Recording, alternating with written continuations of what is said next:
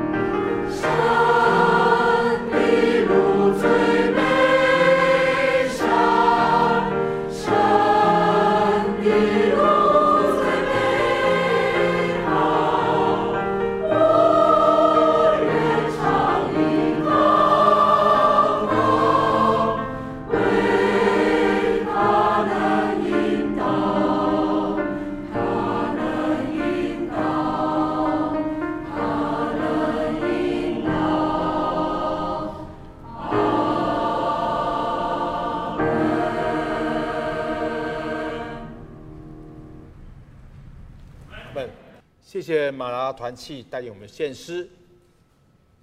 今天的信息经文是在哥林多前书九章十九到二十四节，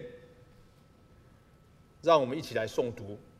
哥林多前书九章十九节：我虽是自由的，无人辖管，然而我甘心做了众人的仆人，为要多得人。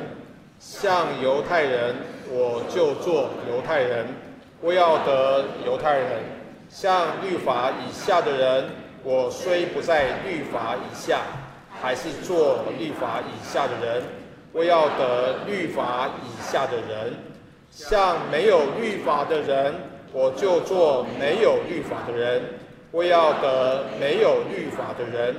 其实我在神面前不是没有律法。在基督面前，正在律法之下，像软弱的人，我就做软弱的人，为要得软弱的人；像什么样的人，我就做什么样的人。无论如何，总要救些人。凡我所行的，都是为福音的缘故，为要与人同得这福音的好处。岂不知在场上赛跑的都跑，但得奖赏的只有一人。你们也当这样跑，好叫你们得着奖赏。今天在我们当中证道的是燕城牧师，证道题目是福音的赛事。我们把时间交给燕城牧师。弟兄姐妹平安。我今天接下来也会为各位读一些经文，那我用的经文呢，都是和合本的修订版，所以刚刚我们所念有些绕口，对不对？不是很好念。那我等一下讲到这段经文的时候，念的会是和合本修订版的经文，其他会应用到的经文也都是，所以欢迎大家，你可以翻开你的圣经，有一些对照，有一些思考，读圣经。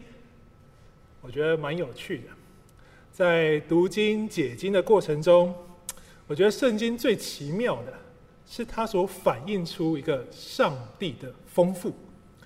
就像儿童主日学都教我们背金句，我们也知道圣经当中有许许多多的金句，它会在人生经历高山低谷，或是挣扎，或是选择的时候，给我们的生命带来很多直接的帮助。比如，我们今天所念的是更多前书九章十九到二十四节，但九章的二十七节有一个基督徒多半都熟悉的八字金句：“攻克己身。”好，叫声符我。你看前四个字出现，后四个字你大概心里面就冒出来了。我们会熟悉，我们也会常常拿来激励自己或激励其他人。在生命更新成长之上，我们要有这样攻克己身，就有点像战争哈，要有下决心嘛，就是破釜沉舟，追求达成目标的心智。我们要攻克己身，叫声服我。比如说用实际点的例子啊，假如哈，假如哦，举例哈，假如我太喜欢吃东西，以至于我无法禁食祷告。攻克己身，叫声服我，我就要提醒我自己怎么样节制口腹之欲啊，然后要好好的在禁食祷告当中得到属灵的益处啊，也或许也或许可以是我太爱睡觉，超爱睡觉，我一天就是要睡满十二个小时哦，我就没有办法有稳定的灵修跟读经哦，这时候这金句又要提醒我啦，攻克己身怎么样？叫声服我，说要怎么样？起床，起床，那个抵抗睡梦乡的享受嘛。要开启稳定的灵修生活。我想在座每一个人呢，你心中都有几句或很多句对自己最有帮助、印象最为深刻的圣经金句。但圣经之所以称为上帝的丰富，就我刚刚说，我觉得上帝的丰丰富，就圣经的应用呢，远不止。于金句这种形态，同样的一句经文，你放在一个段落或是放在一个章节里头去解释，就会赋予这句经文更丰富的意义。像刚刚我们所念的《哥林多前书》九章二十七节，范围再放大一点，配合今天的信息经文一起读，这一句所代表的意义，就远超过我们刚刚所应用那个单纯的理解。对犹太人，我就做犹太人，我要赢得犹太人。对律法以下的人，我虽不在律法以下，还是做律法以下的人。我要赢得律法以下的人。对没有律法的人，我就做没有律法的人。我要赢得没有律法的人。其实我在神面前，不是没有律法，而是在基督的律法之下。对软弱的人，我就做软弱的人。我要赢得软弱的人。对什么样的人，我就做什么样的人。无论如何，我总要救一些人。这是我们刚刚的信息经文，我们也听过，我们也明白。乍看之下，保罗好像在说：你们要知道，每一个民族呢，每一个人都有他自己。原本的生活方式跟生活习惯、生活宗教习俗、文化风俗，为了要传福音啊，保罗呢就得用他们认可、相同他们的生活方式，来得到他们的支持、喜好或认同，这样才会听保罗讲话嘛。啊，总之呢，最后只要他们知道且相信的。耶稣基督是上帝的儿子，在十字架上为人们舍命。好，我们就算赢得他们了嘛。这样的策略，我们讲好听一点，是入境随俗，体贴对方的软弱很需要，来变化自己的态度跟身份，然后能够得到他的认同，帮助他。讲不好听呢，就是见风使舵嘛。你没有原则，没有界限，什么都可以，怎么做都行，像谁就当谁。好，似乎啊，只要他最后知道耶稣，能相信耶稣，啊，就得救了嘛。那越多人得救就越好啊，业绩越好嘛。其他一切没关系，赢得了都不重要。但是，当我们回头想一想。我们回头看哥林多前书第八章，保罗却是要求哥林多教会的基督徒，你不要在偶像的庙里坐席啊！保罗要所有的哥林多教会的基督徒，你不要继续这样参与哥林多的生活文化风俗，你不要继续去这个偶像的宴乐当中，因为你知道旁边很多人在看你啊，教会很多人看你啊。你那个会让那些信仰不成熟、不知道你为什么可以这样做的人，不知道你为什么有这样自由的人，继续就是过这样错误的生活。你可以，我也可以，哇，这个很好，这其实对上帝都接受，他就继续沉沦，伤害了他们软弱的良心。保罗说：“你这样得罪基督。”可是，按照我们刚刚今天所读的信息经文，面对没有律法且软弱的人，我们应该可以。和他们一样啊，没有律法，和他们一起软弱嘛，所以我们应该多多抓准机会啊，参加这样的类这这种宴席嘛。有偶像没关系，我们知道吃偶像的东西不能影响我们啊。那宝宝自己也讲了嘛，应该要是那些看见心里面良心软弱、跌倒那些基督徒要怎么样应用今天的经文啊？攻克己身，叫声服他。你把你的良心坚固起来嘛！你不要自己沉沦啊！让我去做这些事情，我赢得很多人，这样听起来不错，对不对？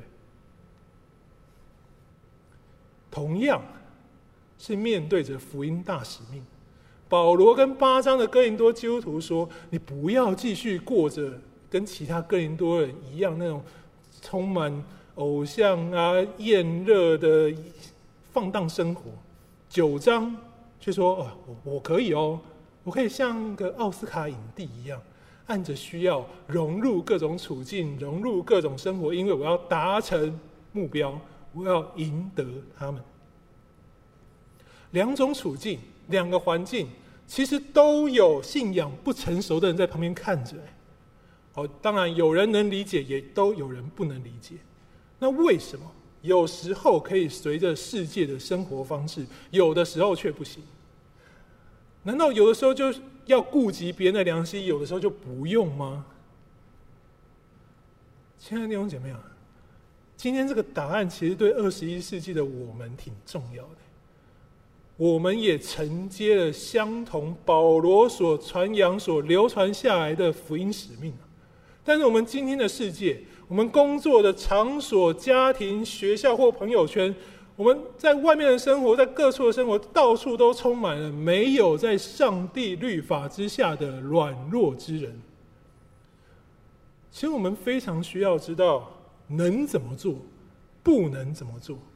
今日比这个更多元、更复杂的世界，我们更需要知道这中间权衡分辨的标准是什么。不然，我们到底向谁做谁？怎么做？怎样做算做到了他？怎样像他了？哪些可以做？哪些不能做？保罗没有列，他就说你要这样。然后呢？因为里面二十七节的下半句，我们不常在刚刚那个熟悉的金句引用的。下半句是这样说的：“恐怕我传福音给别人，自己反被弃绝了。功课几声，叫声服我。”后面接的是：“恐怕我传福音给别人，自己反被弃绝了。”这就是我们在九章找寻刚刚这个答案的指引了。这答案、这标准，关系的并不是我们一开始所说单单那个自身生命的节制跟更新。这个答案真正标准，是关乎我们在福音使命当中是否会被弃绝的关键。所以，我们必须再往前回来弄清楚一些。保罗，你真正在十九到二十三节想表达的是什么？首先，十九节就够特别。保罗用一个非常奇特的方式，在论述他所拥有的独特自由。他是这样说的：“他说，我虽然是自由的，不受人管辖，但我甘心做了众人的仆人，为要赢得更多的人。”弟兄姐妹，完全自由，不受任何人的管辖。众人的奴仆，这三个描述基本上是违反了世界对奴仆的定义，对不对？奴仆的一切只能属于一个主人，只有一个主人对他有完全的权利。所以，这个奴仆是其实他应该是世界上最没有自由、受限最多的身份。他必须是主人允许他才能说话发言。必须是主人同意他才可以出门，必须是主人给予他才能拥有他所能拥有的。一个不被这样管辖的人，我们都不会称他为奴仆。保罗说：“我有完全的自由，没有任何人可以管辖我，但我是众人的奴仆。”众人的奴仆也是一个相当不可思议的描述哦。众人的仆人，意思是代表每一个人哦。他看见任何一个人碰到他，对他都有相等的权柄，相等，没有高低先后顺序之分。比如说，好，假设我现在旁边有个奴仆啊，我现在讲讲到讲很多口渴，哎，你去帮我倒水。然后下面的参谋长说：“怎么可以喝水？不准去！”好，他就不准去喽。然后那个总牧师说：“那个奴仆在台上像话吗？下来坐好。”他立刻就要下去。我想不对啊，我要喝水，回来，他就要回来。参谋长说：“下去，他就要下去。”我说：“回来，下去，回来，回来。”他每个人都都要听呢。所以你看，你会看到一个人就在那边打圈，一直转，一直转。他没有办法做任何的事情。如果他是众人的奴仆，除非所有人的意见都不分歧。不然他什么事都不能完成。每个人对他有相等的权柄，这没有办法做成任何事。我们要一个奴仆，就是他要为我们做成一件事嘛。那没有办法满足世界对仆人这个职分、这个身份的要求，对不对？所以，从这个角度回头看十九节，保罗真正在说，他其实属于的是一个不在世界逻辑里头、超乎世界的权柄。保罗他一直以来，他都以神的奴仆自居，他一直以来都按着神的权柄吩咐他行事、做事、为人，包括。他被称为扫罗的时候，也不例外。他被称为扫罗的时候，他从小就在当代最受人敬重的律法教师法利赛人加玛列的门下学习，这、是大师中的大师，是七十一位长老中的一位。对摩西的律法，对以色列的国度，扫罗有着相当的坚持啊。加拉太书一章十四节是这样描述他的坚持：他为祖宗遗传大发热心，在法利赛人的传统跟文学描述里头，为此大发热心，代表的是他是一个不只要求自己，甚至也用同样的标准要求别人，在生活上必须要完全符合律法的所有要求的这样一个人。为什么保罗可以？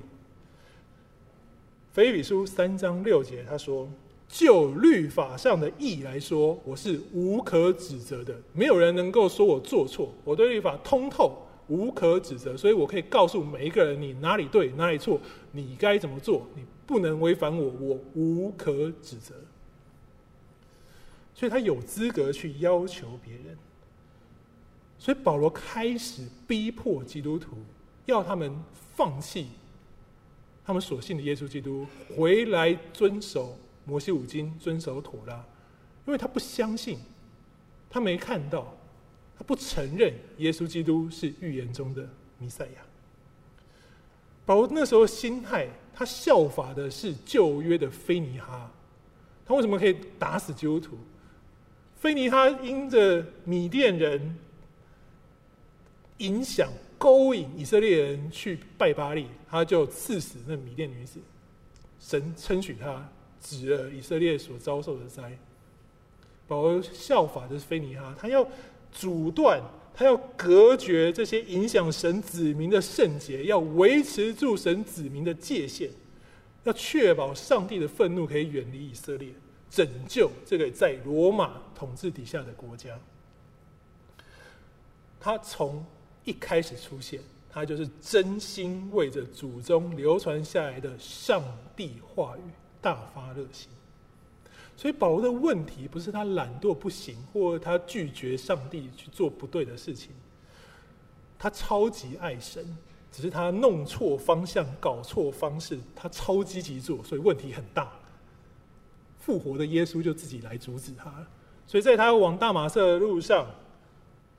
耶稣亲自在他面前向他证明说：“我是预言中的弥赛亚。”对保罗来说，这一时刻他找到了他的主人。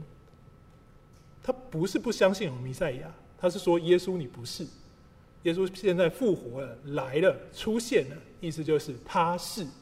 所以保罗就承认耶稣是他的主人。耶稣给他新的命令，吩咐他开始传扬。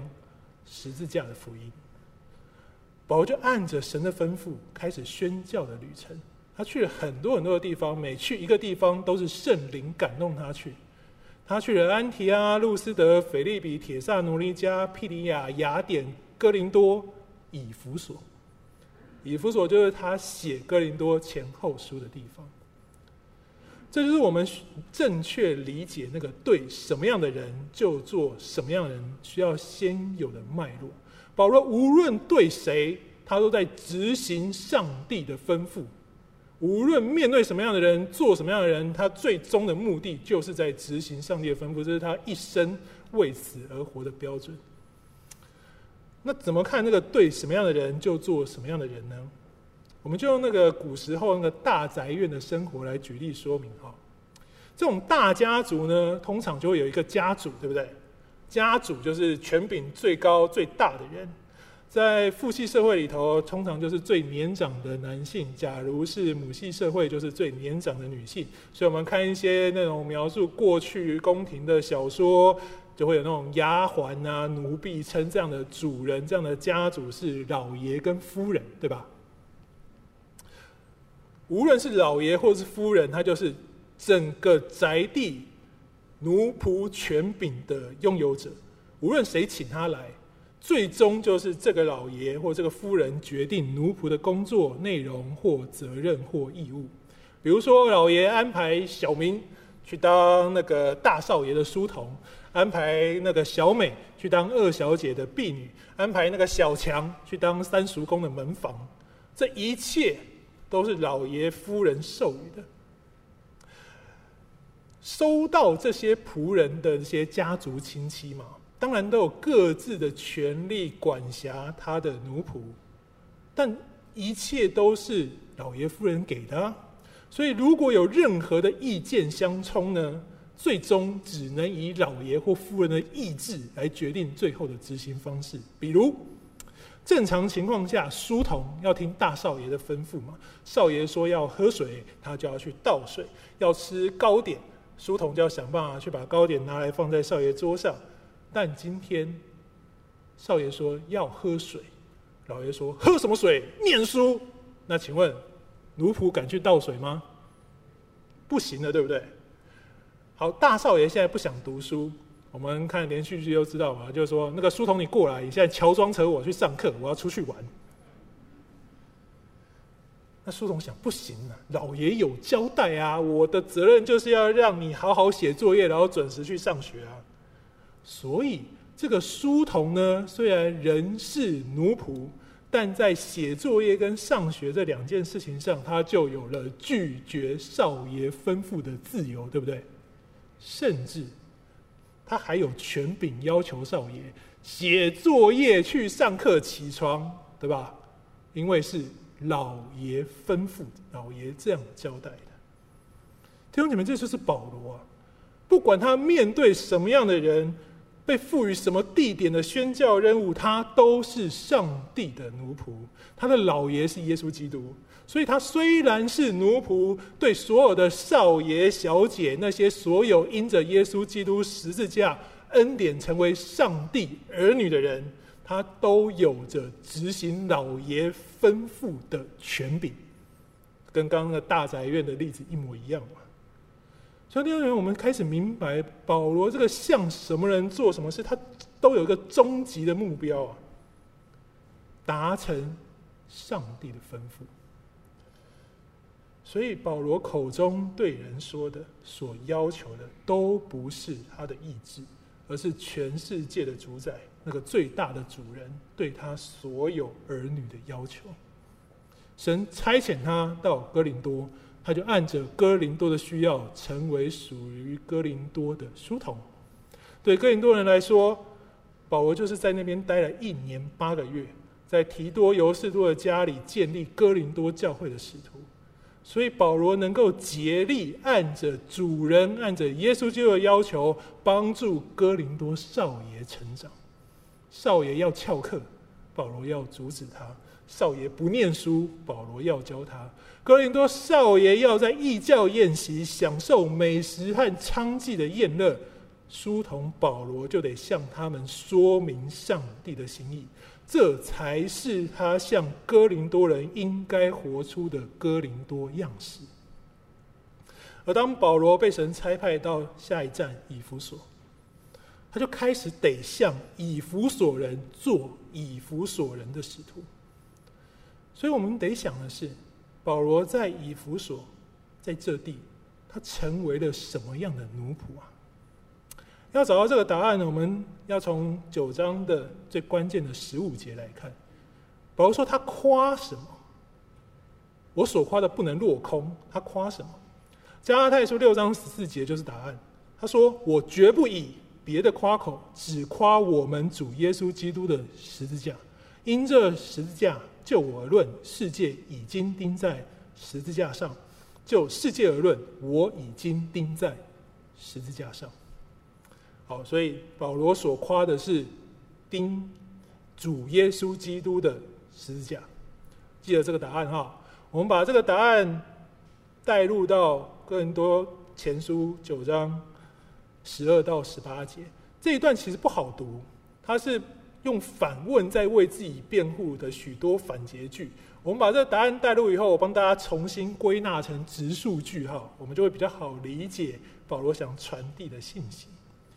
刚刚讲一个重点，哥林多书信都是保罗在以弗所服侍的期间写的，他在这里写真书信的来回嘛，所以保罗是在表达现在这个时刻他在以弗所，他做这些事情。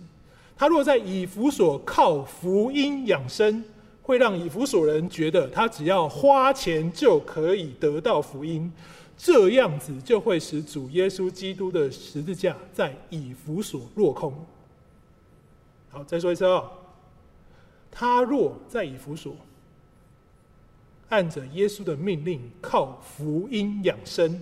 就会让以弗所人觉得他只要花钱就可以得到福音，就会使主耶稣基督的十字架在以弗所落空。所以他宁愿放弃主耶稣所给予这个传福音的人靠福音养生的权利，他也不用使徒的身份要求哥林多教会支援他在以弗所的宣教事工。他宁愿凡事忍受，自己做工来传讲福音。免得基督的福音在以弗所受到阻碍。好，我们来想一想，为什么？为什么靠福音赚生活费，在以弗所就会严重到让十字架落空呢？以弗所是当代罗马帝国最重要的宗教中心，它有一座庙叫爱神庙，供奉的就是爱神戴安娜。是罗马人的称呼，希腊人就称它为雅迪米。所以，以那个《使徒行传》十九章，我们看见就是雅迪米的女神庙。这一座爱神庙呢，曾经是四大七大奇景之一，非常非常的大。它中间那个爱神像呢，是用陨石所雕刻的。这在《使徒行传》十九章里面都有相关的记载。如果你还记得《使徒行传》十九章保罗在以弗所发生的故事，我们可以知道。以弗所人有相当大多数是靠雅迪米女神的相关产业为生赚钱的，所以当保罗传福音威胁到这些银匠的生计的时候，是满城都骚动，对吧？所有人要抓保罗，把他带着，要全部人就来找他，要找他麻烦，因为影响了他们赚钱的生计啊。好。当保罗传了福音，这座城有是宗教中心，所以有许许多多行当代鬼魔邪术，这些都是真的哦。他们有异能的人，他听信福音悔改，他不要再做这些事情，他烧掉相关的书籍，有五万两银钱，多少呢？五万两银钱呢，是一个罗马时代正常工作的工人一百四十年的薪水。你做到死都赚不到那么多钱，所以我们可以明白一件事情：对以弗所人来说，神是带来利益的存在。相关神的知识传递，甚至服务或者是施法做法，都是他们赚钱的关键。所以保罗特别强调：我传道，我不接受对应的工资，我免费传福音，代表他在。表达一件事情是：我的神不是拿来赚钱的，你们都是雅迪米是，我不是。这在这让保罗在以弗所成了一个独树一格的特别宗教。哎，怎么有人做宗教行业不拿来赚钱啊？怎么可能？你乱讲！他传他传讲神不拿钱，然后我们去去了解一下，到底传讲什么东西。他引起了大家的好奇跟兴趣的时候，《使徒行传》十九章十一到十七节是这样记载的：神借着保罗的手行了些奇异的神迹，甚至有人从保罗身上拿走手巾或围裙放在病人身上，病就消除了，邪灵也出去了。那时有几个巡回各处念咒赶鬼的犹太人，擅自利用主耶稣的名，向耶稣被。向那些被邪灵所附的人说：“我奉保罗所传的耶稣命令你们出来。做这事的是犹太祭司长士基瓦的七个儿子。”意思是什么？这七个人看到刚刚所说的，哇，保罗神借保罗的手行了一些奇异的神迹啊，所有人病的都医治。那我们来赶鬼。保罗那个好像很强，我们奉他说的那个耶稣的名好了。但邪灵回答他们：“耶稣我知道，保罗我也认识，你们却是谁呢？”被邪灵所附的人就扑到他们身上，制服他们，胜过他们，使他们赤着身子受了伤，从那房子里逃出去了。凡住在以弗所的，无论是犹太人是希腊人，都知道这件事，也都惧怕主耶稣的名，从此。就更被尊为大了。那些巡回各处念咒赶鬼的，意思就是职业驱魔师啦。他靠这个赚钱，他做这些事情，巡回各处念咒赶鬼，有一套既定的模式。不经营宗教行业，却传讲一位名叫耶稣的神，而这位神在保罗传讲完。就透过他的手，行出了连以弗所这座宗教邪术大臣都感到奇异、吃惊、害怕的神迹。这不是保罗做的，他只是立定了心志，我要免费传福音。然后他看见后面是神做工，不止他看见，整个以弗所城都看见了。保罗拥有那赐予恩典、医治跟释放的神。他掌握这个值钱的珍宝，整个伊夫所在他还没来以前就只有他一个人有哎，但他却是免费的、白白的分享给每一个人。然后有对照组啊，一对比那些巡回各处过去念咒赶鬼的人，用同样耶稣的名，那些职业驱魔人反而被鬼胜过。所有的以弗所人就看见了。保罗所传讲的神不是一个得以养生赚钱的宗教知识与学说，所有的以弗所人就能相信上帝爱他们，因为是免费的，这些医治、这些神迹都是真的。此时，耶稣基督就跟那个亚底米女神不一样了，主耶稣就因着保罗向以弗所人做以弗所人，就让这位钉在。十字架上的上帝儿子成为了以弗所独一无二的神，所以保罗才在二十四到二十七节用体育竞赛来解释，为什么向着什么样的人就得做什么样的事是这么重要，在福音的赛场上，在福音的竞赛上是如此重要的一件事情。弟兄姐妹，比赛呢，只为一个目的而存在，只有一个目的才称可以称为比赛。就叫分出胜负，一定要分出胜负。你没有分出胜负，而不能称为比赛啊。所以，任何类型的运动比赛，一个真正的运动员踏上赛场，只有一个目的，就是我要赢，我一定要赢。不然你就不要踏上去了，因为你没有在参与比赛，因为你不想赢。比赛的赢家只会有一个。好了，我们今天可以说你有第二名、第三名、第四名。第二名不错啊，第三名很 OK 啊，第四名、第五名虽败犹荣嘛。好，这都安慰了。但所有真正参加比赛的运动员都知道，真正的赢家只有那一个。这就是二十四节，保罗说：“大家都跑，得奖赏的只有一个。你们所有基督徒啊，你们要这样跑，意思是我们要赢呢。”你要上福音的赛场，你不是去拿安慰奖的，你不是去玩一玩、体验一下的，你只有一个目标，踏上去就是你要赢。好，当然啊，你说运动，我们可以不在乎胜负啊，比如说为了兴趣跟健康或者 social 交易而参加啊，也很好啊，但这目的就不同了嘛。你这样做是运动，你不能称为比赛啊。那么，好，我们就想想比赛，比赛要怎么样分出胜负？你觉得呢？其实，无论你觉得哪一种体育竞赛怎么赢，所有的本质是如何分出胜负，只能靠规则。我们以为我们看体育竞赛，乍看之下，我们就是在那种比体能、比技术。但事实上，任何比赛的本质在比的就是谁最能满足规则、满足标准。跑步比的是谁能按着既定路线最快通过终点，谁先谁就赢。满足这个规则的就是赢家。拳击比的就是谁能打到对方站不起来。你打不倒，至少在时间内比谁打到对方比较多下嘛。谁能满足这个条件，谁就赢得胜利。违反比赛规则也会面临惩罚，使敌手得到优势。所以基本上我们可以说，哪一方能够满足所有的规则，基本上他就会赢得比赛。这就是二十五节。要赢得比赛的，会去在各方面有所节制，意思就是你在这个赛场上，你会控制你自己。让自己满足规则，可以赢得胜利。所以你会尽力的训练，在不违反规则的情况下，发明各式各样的技巧，去获得胜利。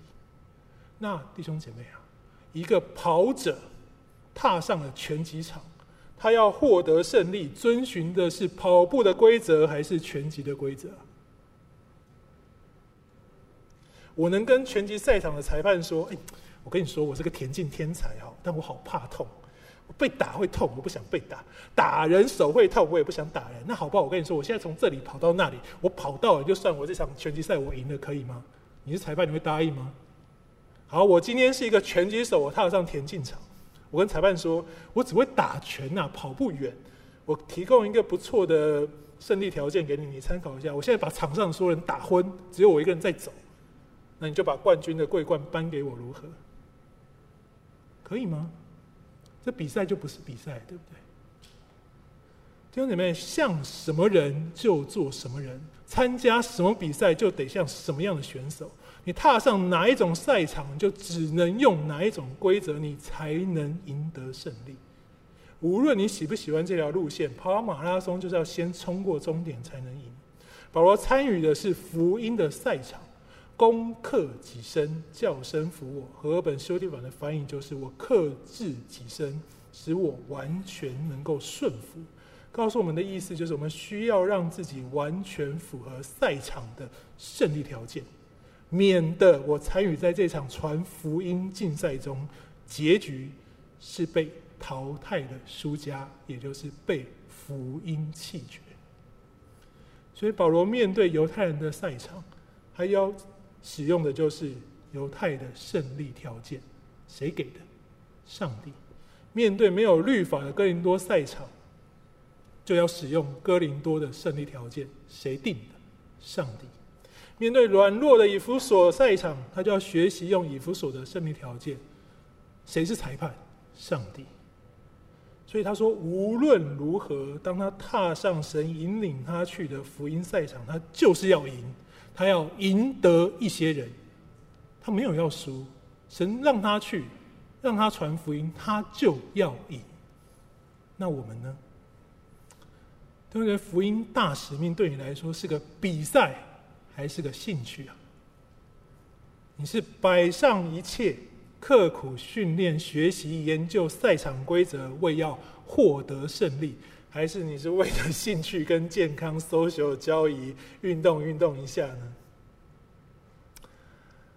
亲爱的弟兄姐妹啊，基督徒这个称呼是个身份，代表你是被主耶稣召出来踏上福音赛场的。彼得的描述最贴切，我们是奉命出差的客旅。虽然我们吃喝打扮与世人无异，但我们在这个世界的目的是活出上帝律法的美好。帮助那些人从软弱成为刚强，在上帝的吩咐下赢得他们，赢得这场比赛。刚过的星期五、星期六是信友堂的寻求退休会。如果用今天的经文来看，就是试着帮助我们找到属于我们的福音赛场。讲员是谁？讲员是相当资深的参赛者，华神的院长戴基宗牧师。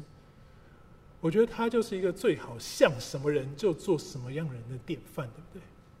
他非常非常贴近他所服侍的人，大家都看过他，他有一张标准欧美人的脸孔，对吧？但他一开口，却是道地又标准、支持时日清清楚楚的国语，偶尔还可以再穿插几句台语，他好贴近我们。那是因为过往他的父亲决定要贴近他们所服侍的地方，不让他就没让他去念美国学校，让他去念我们念的国民小学。这叫贴近，这叫进入，这叫像什么人做什么样的人。他没有变啊，他还是长那个样子，讲得很好。他传的人就是坚定不移上帝的福音。他就是一个活生生贴近我们生活，向着华人做华人的使徒。所以我们看他讲到，听他讲到，我们会觉得相当独特，被激励，对不对？他显明了他神的特别。弟兄姐妹，在你生活的世界，一定还有着不认识神，但等着你去贴近他们生活的人。罗马书一章十六节说：“我们所得着的福音，本是神的大能，要救一切相信的，先是犹太人，后是希利尼人。按着我们所知道的历史，接着是欧洲人，再来是美洲人，现在是我们。你坐在这里，就是你了。”这是保罗从他以弗所开始免费白白所传的福音，就这样传到我们身上。我们都白白得了这个福音，我们也都欠了福音的债。所以我们也需要，我们也可以去效法保罗，像什么人就做什么人，踏上我们的福音赛场，尽自己的力量去见证、去分享，让还不知道我还没体会到这真理的人们。因着我们的贴近，感受到我们所信上帝的独特。对什么样的人，就做什么样的人。意思是愿意跨出你自己的文化和习惯，放弃自己的权利和喜好，去贴近没有上帝之人的生活，去明白没有上帝的文化。所以弟兄姐妹，你这样想起来，跨文化一定要跨到什么非洲去吗？你是信主的文化，那边是不信主的文化。跨文化就是你去到他们中间，这就是跨文化了。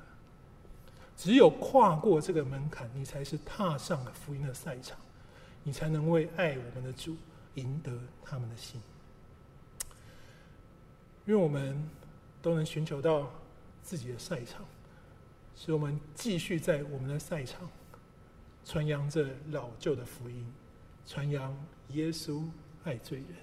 传扬耶稣救恩，我们一起祷告。主啊，我们来到你的面前，求你的圣灵引领我们，踏上属于我们的福音赛场。无论是面对家人、亲族，或是同事、朋友，我们都求主让我们有跨出去的勇气。纵然出去，我们知道会面对狂风暴雨；纵然我们知道跨出去要经历的是各种难处低谷，但主啊，我们更知道，无论在哪里。你都与我们同在，我们更知道，在主爱的光中，我们必得着能力。愿主使我们爱传这个老旧的福音，在福音的赛场上，我们竭力奔跑，永不放弃。谢谢主，祷告奉靠主耶稣基督的名求，阿门。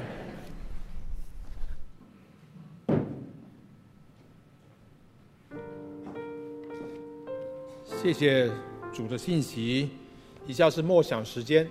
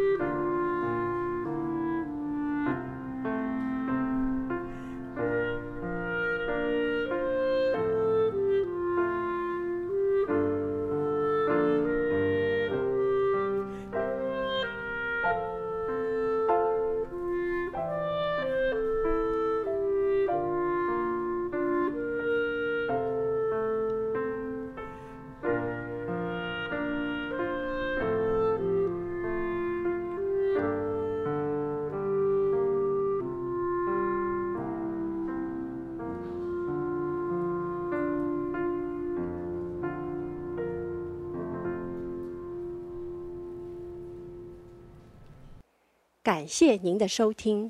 若需进一步详细资讯，请上本堂网站：www 点 hfpchurch 点 org 点 tw。本堂地址：台北市罗斯福路三段两百六十九巷五号。谢谢。